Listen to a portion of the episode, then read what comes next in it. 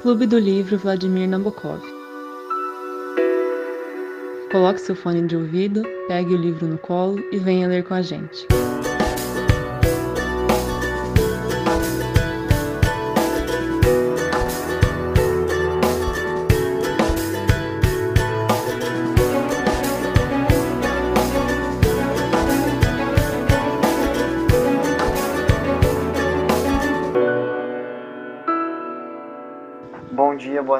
Boa noite, queridos ouvintes. É, eu sou o Fernando Barroso e eu tô aqui hoje com o André, Oi, galera. Ups, a TV ficou ligada aqui. com a Carol, Oi, gente. com o Gabriel, Oi, meu povo. com o Gustavo Oi, pessoal. e com o Lucas. E aí, gente? E eu errei na ordem alfabética, era o João. João, por favor. Boa tarde, gente. Bem-vindos a mais um episódio. Então a gente vai comentar o ato 4 de Otelo e quem vai começar dando uma recapitulada na história é o Gu, por favor. Ok, eu tava vendo aqui minhas coisas. É, mas então, no, no encontro passado, né, que foi há bastante tempo, é, a gente leu até o, o ato 3 e, na verdade, a, a história. No ato 3, a história gira. Em, até o ato 3, a história gira em torno é, do Rodrigo e do Iago, né, que são os dois personagens é, planejando como que eles vão conseguir aquilo que eles, que eles querem, né? O, o Rodrigo, é, só para recapitular, ele quer a Desdémona, né? Que é a amada do, do Otelo, e o Iago, que é o oposto do Otelo, né? É, então eles planejam, né? é, um- um- eles fazem um plano, né? Para para implantar um, um certo ciúme assim no, no Otelo é, utilizando o Cássio. Então, até, agora são três personagens: o Iago, o, são quatro, né? O Iago, o Cássio, o Otelo e o Rodrigo, né? Então, é, o, Iago e o Rodrigo, então, eles estão mancomunados. E para executar o plano deles, eles vão usar o Cássio, né? Então, o Cássio ele não tem nem, nem, nem tá sabendo de nada, né? Beleza. É, aí começa o ato 4, né? Que é o penúltimo ato da obra. E no geral eles estão numa sala e, se eu não me engano, eles estão conversando entre si, né? O, ele, o Iago e o Otelo. E aí conversa vai, conversa vem. O Iago lá tá, tá implantando aquele, aquelas suposições, né? Do tipo, ah, a Desdemona tá, tá que tá, né, com o Cássio, cara, você tem que ver essa coisa, sabe? Só que é tudo mentira, não, não- é isso que tá acontecendo, né? Aí tem o fato do lenço, né, que tipo assim, o, o Otelo, na história, ele deu um lenço para Desdemona, é, e é um lenço que ele recebeu, se não me engano, da mãe dele, né? E aí, esse lenço, segundo Otelo, ele é algo sagrado, assim, tem toda, toda uma questão simbólica por trás, de que quando ele encontrasse a esposa dele, ele ia ter que dar para a esposa dele esse lenço como uma forma de, é, de amor, enfim, né? E aí, depois que o Iago, ele coloca essas intrigas na cabeça do Otelo, o Otelo, ele vai lá, ele conversa com a Desdemona e tudo mais, e ela por acaso deixa cair esse lenço no meio da sala, né? E aí quem que encontra esse lenço? É a Emília, é isso, gente? Não lembro. E a Emília é a esposa do Iago que está planejando, né, toda toda essa treta. E aí a Emília avisa o Iago, bom, ó, tô aqui com o lenço que você está sempre me, me pedindo, né? E aí ela se pergunta, bom, mas por que que você está me pedindo esse lenço? Por que que você pediu para que eu furtasse ele e tudo mais?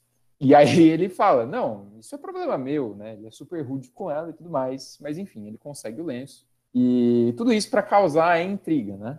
É, e aí, beleza, né? Um, um acontecimento que é, que eu acho que é um pouco que é, que é relevante assim nesse momento, né? Na cena do, do, do ato 4, é que o Otelo ele tem um ataque epilético, né? Ele tem um ataque epilético e na verdade é o segundo. Ele já teve um no dia anterior é, e aí ele teve o segundo no dia seguinte. Então, é, a gente percebe que, poxa, né, o Otelo tá mano, passando por maus bocados aí. É, mas é mais ou menos esse o contexto, assim. Eles estão numa sala conversando sobre isso, né? E uma coisa que é importante também, né? No final desse diálogo entre ele e o Iago, eles planejam a morte da Desdemona, né? Porque ele já está convicto. Desdemona me traiu com o Cássio, então tenho que matá-la, tenho que é, proteger minha honra, né? Ele planeja isso para proteger a honra dele. Então, o contexto do, do, do, ato, do ato 4, cena 1, é mais ou menos esse. Eles na sala planejando a morte da, da Desdêmona e o, Iago lá implantando, fazendo um inferninho na cabeça dele. Eu acho que esse, essa cena 1, ela funciona mais pra gente ver como realmente o, o Otelo tá saindo do sério, né? Ele, é, ele que era uma pessoa toda séria, toda comedida tal, que falava em forma de poesia, tá tendo ataque epilético, mudou completamente a linguagem, é, tá pensando em matar a esposa, etc. Tanto é que o capítulo ele vai encerrar com uma fala do Ludovico, que veio de Veneza para o Chipre, né? Acho que é no Chipre que eles estão. Que ele fala: Nossa, esse é o nobre Mouro que é, que o Senado tipo tanto estima, porque ele vê maltratando a Desdemona na frente dele e fica meio tipo, ah, não é a mesma, o que falam dele não é verdade, algo nesse sentido. Mas eu acho que é isso, mais ou menos, no, na cena 1. Alguém tem mais algum comentário? Eu queria falar que é impressionante a mudança que o Iago tem de uma cena para outra. Por exemplo, quando ele tá falando com o Otelo e quando ele tá falando com a Emília. Gente, você, você, visualmente você enxerga a mudança até física do, do ator, assim, fazendo, interpretando a, a, personagem, porque o jeito que ele fala é totalmente diferente, é, rígido, é grosso, é poucas palavras. Com o Otelo é uma coisa super, nossa, sei lá, barroca, linda, bonita, vai falar, e não vou falar porque vai despertar ciúmes, aí penso que não, ele, não sei, é um personagem que eu é o meu personagem preferido, é o Iago, assim, de longe. Muito complexo, como que ele se muta e, e se adapta para situações.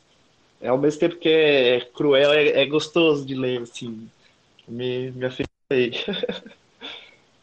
É, eu tenho um comentário para fazer que, na verdade, eu supri essa informação, mas nesse momento, nesse mesmo ato, né, nessa mesma cena, perdão, é, o Iago, ele, entre aspas, vai provar que o Cássio tá. que a Desdemona tá, tá atraindo o, o Otelo com o Cássio, né?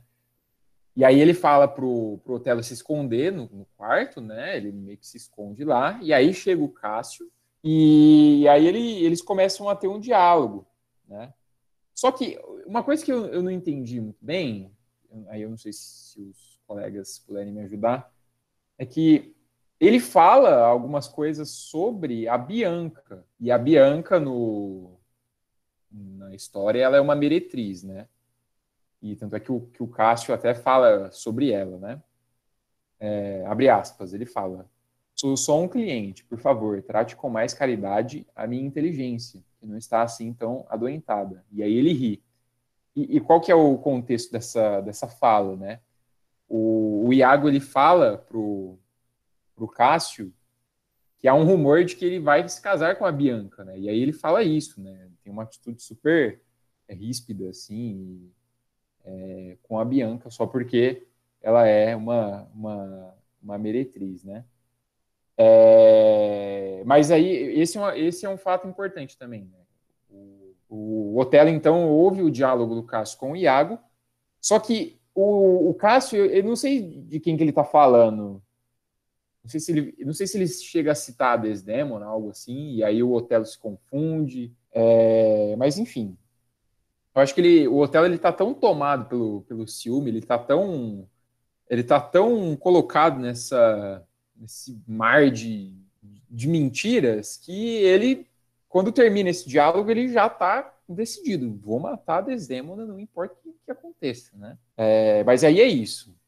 E aí depois começa a cena 2 desse mesmo ato. E aí, se alguém quiser falar, ou se alguém quiser, tem mais alguma coisa para falar do, da cena 1, um, fique à vontade.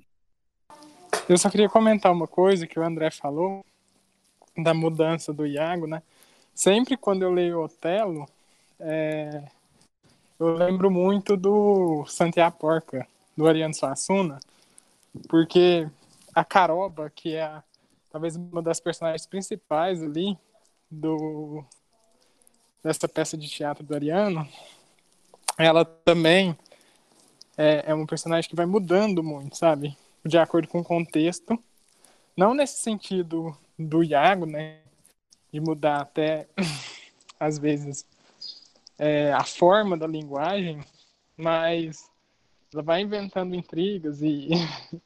Só que ela é diferente, né? Ela não tá fazendo isso por maldade, ela tá fazendo, entre as por esperteza, né? Pra arranjar os casamentos ali dentro de uma família.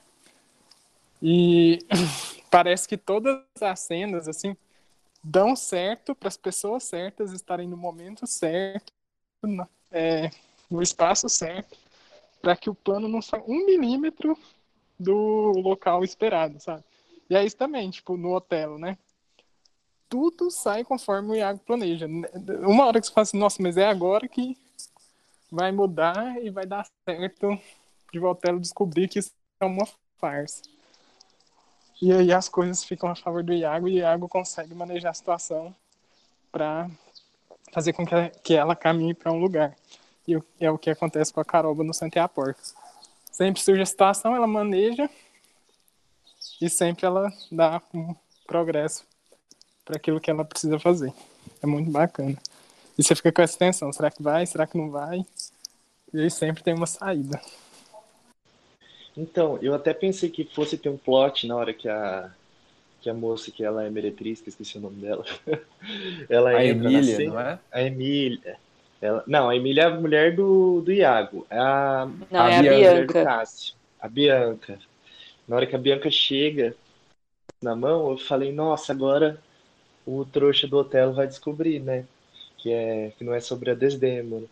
Mas, na verdade, é só corrobora para fogo no negócio. E o, o Gustavo tinha falado, né, sobre o por que, que ele achou que o Otelo achou que era a Desdemona, é porque na verdade o Iago tinha falado para eles assim, é, repare que eu vou falar sobre a Desdemona e vamos ver como ele age. Aí ele fala sobre a Bianca, fica assim, em voz baixa, para justamente o Otelo que está longe, atrás de alguma cortina, e ele ser confundido. A cortina é pelo meu viés diretor, já querendo fazer uma, uma interpretação da, da peça. É, então, é, é justamente isso, né? Tudo, tudo, tudo que acontece é gira em torno de, de mentiras ali, de suposições, né? Isso que. E, e é, é interessante porque, como leitor, quando a gente está lendo, você, você vê, mano, você fica agoniado de tipo, você saber o que está acontecendo e, tipo, e meio que assim, a verdade tá, tá meio que escancarada, assim. Só que o, o Otelo, mano, ele. Ele, véio, ele fica maluco, ele não consegue perceber. E aí, tá uma coisa, uma coisa que é muito é, presente, assim, é que ele tá sempre elogiando o Iago. Ele tá sempre falando, ah, não, porque ele é honesto, o meu amigo honesto Iago, não sei o quê. Tipo, o cara é gado do Iago, velho. Gado do Iago, total. E, enfim. E aí a história se desenrola. Dá a impressão que ele é uma pessoa inocente, tipo assim, muito inocente, muito. Não sei nem se inocente, mas ingênua, né? E além disso, fica cego por ciúme, sabe? Então, além de ser ingênuo, não vê nenhuma malícia no que o Iago faz, ele ainda vai cada vez ficando mais cego, cada vez acreditando mais, e é uma bola de neve. É, eu já vou passar para a cena 2, porque eu acho que a cena 2 não acrescenta tanto nisso, ela mostra um pouco mais o desenvolvimento da relação da Emília, da Desdemona e do Otelo. Acho que o Otelo maltrata ela na frente do. Da, o Otelo maltrata a Desdemona na frente da Emília. A Emília comenta com o Iago que só podia ser obra de um alguém maliciosa manipulando ele, né, mal sabendo que era o marido. E acho que ainda depois tem mais uma. Aí o Iago vai lá e fala com o Rodrigo, e o Rodrigo fala: oh, você tá me enganando, não tô conseguindo nada com a Desdemona tal. E eu acho que é isso, se eu não me engano, a cena 2. É, então, eu acho que, que um, é uma, coisa, uma coisa importante na cena 2 é que quando o Iago e o, e o Rodrigo se encontram, eles planejam. É, eles, eles realmente planejam assim, né? O plano se consolida lá. É, como que se como que a, como que se vai dar a ação de, de tomar o posto do Otelo e de é, não per, nossa perdão me confundi aqui é essa é, nessa cena o Otelo e, e, e a a Desdemona eles brigam, né? E aí ele agride a Desdemona. É, ah, e aí o Iago vai persuadir o Rodrigo a matar o Cássio. Só que o Iago, ele tinha falado pro Otelo na cena anterior que ele ia matar o Cássio. Só que aí ele vai lá, ele persuade outra pessoa. O Iago, ele é o personagem mais manipulador que tem. Ele manipula todo mundo ali. Todo mundo. É... E aí ele fala que ele fala, e aí ele fala para o Rodrigo, né? Ah, não, é, faça isso perto da meia-noite, que é a hora que tá, vai estar tá todo mundo jantando lá, que tem, tem o jantar, enfim. Mas é mais ou menos isso a cena 2. Aí na cena 3, se alguém quiser, fica à vontade. Acho que a gente pode passar para 3, então. Eu acho que a 3 é uma cena curta, é a última do, né, desse ato, mas é uma cena muito interessante, assim, porque tem uma conversa, basicamente, da Emília com a Desdémona, é, meio que tentando entender o que está acontecendo, a Desdemona expondo o sofrimento dela, etc. E tem uma frase muito assim muito poderosa da Emília mais pro final da cena, que é uma frase, digamos assim, feminista, né? Só que isso pensando que foi escrito em 1600, né? 1600 e pouco, que é basicamente, deixe os maridos saberem que as suas mulheres também têm sentidos. Elas olham e cheiram e também têm paladar para o doce e o, az... e o amargo, como os maridos têm. Então ela tá meio que falando, tipo, ó, ainda que ele esteja te chamando de adúltera, não sei o que, pô, a gente, a gente também pode sentir, sabe? Então, isso não seria motivo para querer te matar, etc. Porque eu acho que o, o hotel já tinha feito algumas ameaças. É, eu tenho é, duas coisas para falar, porque vai fechar o, a cena agora, né, com o ato. Quer dizer, vai fechar o ato com essa cena. O... Sobre isso que o Ferdinando falou, Shakespeare também faz em outra peça, que é o Mercador de Veneza, e é uma peça que ele vai colocar ali um dos personagens que é o Shylock, que é um judeu, e em um dos momentos da peça ele vai falar, acaso eu, né, que sou judeu, também não sinto dor quando me corta, alguma coisa nesse sentido, não sinto fome quando não tenho comida. Mais ou menos assim, eu não sei se são essas palavras, mas é o mesmo sentimento que o Fernando colocou agora, né? Só que aí, é, transpondo de uma visão é, de opressão contra a mulher para é, um contexto antissemita, né? Então, ele repete isso em alguns lugares. Outra coisa, é, eu acho interessante é o Iago, vocês já falaram isso, eu perdi o timing de falar, mas vou falar agora. Ele entendeu, né, que o Otelo vai cair nas mentiras dele. E por conta do ciúme, né? Que o cegou e tal. E aí ele fala: Olha, já sei que vai dar certo, agora só para eu confirmar, para ele realmente acreditar que isso está acontecendo, eu vou colocar algumas provinhas materiais, porque aí se eu colocar algumas provinhas materiais, tuxe, ninguém, ele nunca vai desconfiar de mim. E aí, meus caros, não sei se vocês estão lembrados, mas a eleição de 2018 do Brasil foi quase que a mesma coisa, né? Vamos ganhar essa eleição na base da mentira? Vamos. Já tem um ódio instalado contra um determinado partido, certo? O que, que a gente precisa fazer? Só coloca umas provinhas materiais, é, inventa aí um, é, uma mamadeira de piroca que né, uma prova material do que o cara, é de, de, que esse cara aí quer fazer com que as crianças virem homoafetivas e querem hipersexualizar elas, enfim, inventa aí um kit gay e aí a gente ganha essa eleição, né? Então coloca umas provinhas materiais só para confirmar o posicionamento deles, porque aí a gente consegue fazer com que a mentira, a mentira ganhe mais força e o ódio prevaleça e vença, né? Então, o Otelo está muito distante, mas está muito perto de 2018, né? É, inclusive, eu gostaria, gostaria até de, de acrescentar, né? Cria uma tal de uma ideologia de gênero que nem existe e o bolo tá pronto, né? É, enfim. É, o, o, o Iago foi, foi mais simples, né? Arruma um lenço, coloca o, o Cássio para conversar com a Desdema e pronto. No Brasil rolou tudo isso, né? Infelizmente. E aí agora, não sei o que esperar de 2022, vamos ver, né? Então, ao invés de ler Maquiavel, os políticos têm que ler Otelo para aprender a enganar os outros melhor. Que é só criar.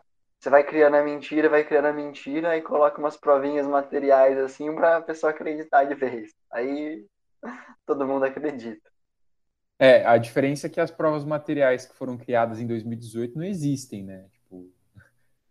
Não, até existe, mas tirada completamente de contexto, etc. É. Igual o lenço da, da, da Desdemona. Exato. Mas Mas isso, quando a gente, É, quando Oi, a não, gente fala falar. que não existe, é tipo assim, não existe esse conceito que foi passado, né? Isso. É, é, enfim, E- simulação total. Ah, foi mal, pode falar. Não, só para falar, eu acho que o, o Shakespeare é tão universal até hoje, porque ele trabalha na- nas peças e como é, mote do, dos personagens, o sentimento, né? A angústia, aquela coisa que a mesma de 2021, como era em 2000 em 1600, quando foi escrito, quando era em 800, quando era sei lá quando, é universal, é temporal. E é o sentimento, é o ciúmes, é o amor, é o ódio, é o basal, né?